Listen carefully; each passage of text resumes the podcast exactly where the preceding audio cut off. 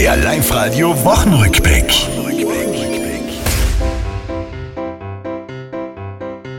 Es war für unsere Kinder schwierig wie noch nie.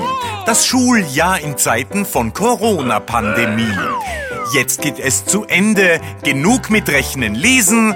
Und wie waren die Lehrer so? Ja, die Lehrer waren nett. Ähm, ein paar Ausnahmen hat es gegeben, aber sonst sind sie eigentlich schon nett gewesen. Euro, England und Italien spielen um den Titel. Manch Kommentator brauchte bereits beruhigende Mittel. Beim Elferschießen kam der Italiener, auftrat Umma. Ich mach mir Sorgen um sein Herz. La parata di Gigione Donnarumma! La parata di Gigione Donnarumma! Dem Kind, das kürzlich ist in den Gurgelbach gefallen, geht es besser. Das sorgt doch für Freude bei uns allen.